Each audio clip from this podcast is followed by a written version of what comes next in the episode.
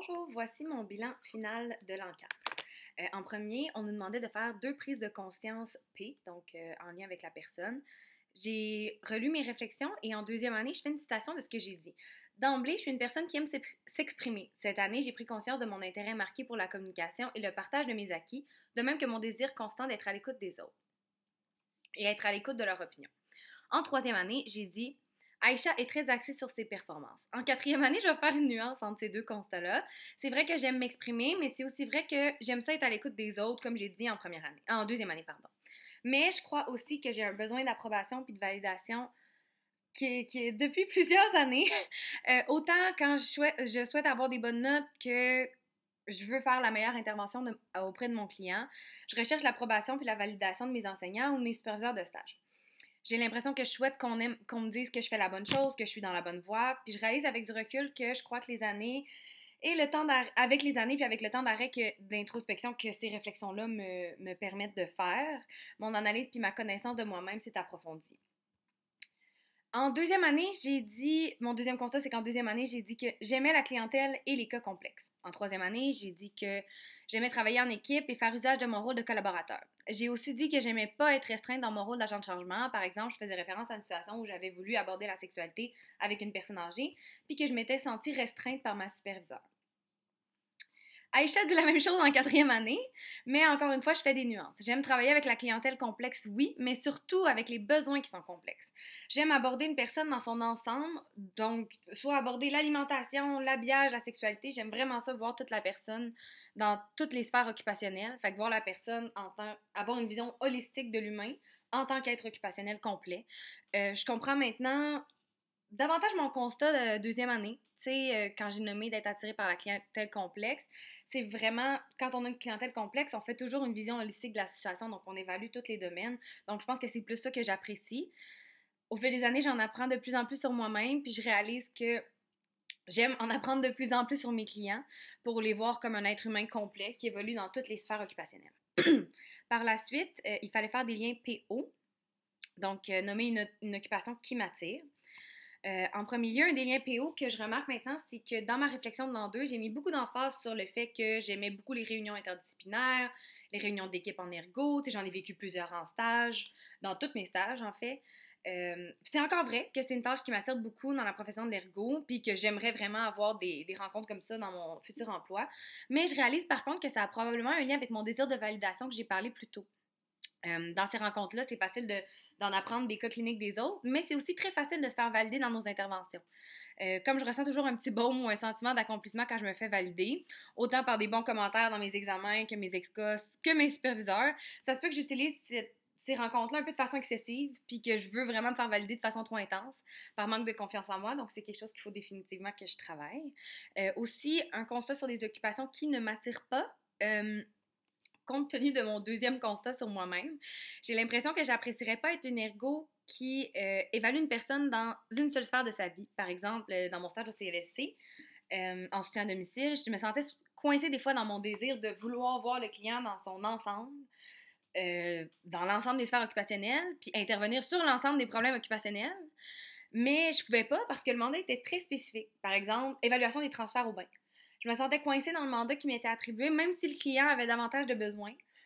Euh, ben, compte tenu de la situation actuelle, de, des listes d'attente, tout ça, on ne pouvait pas s'éparpiller. Hein, C'était vraiment très centré. Donc, euh, c'est quelque chose que j'ai moins apprécié. Donc, le fait d'avoir des mandats trop pointueux comme ça, c'est restrictif. Euh, donc, j'aimerais ça avoir un peu plus de liberté. Donc, c'est pas une tâche qui m'attire pour beaucoup dans la pratique d'ergo. par la suite, il fallait faire des liens PE, donc des environnements qui m'attirent. Moi, j'aimerais personnellement travailler dans un endroit où, comme mentionné précédemment, la pratique multidisciplinaire est privilégiée, puis que le mentorat est fortement encouragé. J'ai vraiment hâte d'essayer puis d'expérimenter le mentorat et les rencontres inter- et multidisciplinaires entre professionnels égaux, dans le sens où, dans mes stages, j'ai vécu des rencontres multi- ou interdisciplinaires, mais j'étais toujours la petite stagiaire à qui on devait enseigner. J'ai hâte un jour d'être sur un pied d'égalité, dans le sens je ne serai pas nécessairement sur le pied d'égalité quand la personne a 30 ans d'expérience, mais on veut tout de même être deux ergots qualifiés.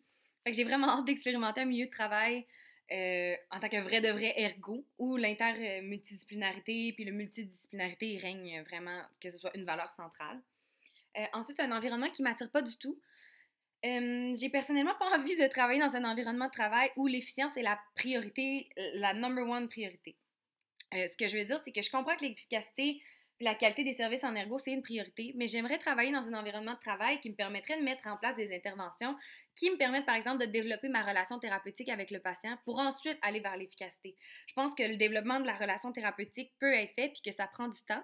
Mais si, par exemple, je me sens coincée, par exemple, par... Euh, un agent payeur qui veut qu'on retourne au travail le, patient le plus rapidement possible, un assureur ou quoi que ce soit, j'ai l'impression que j'aurais euh, je me ressentirais trop de pression.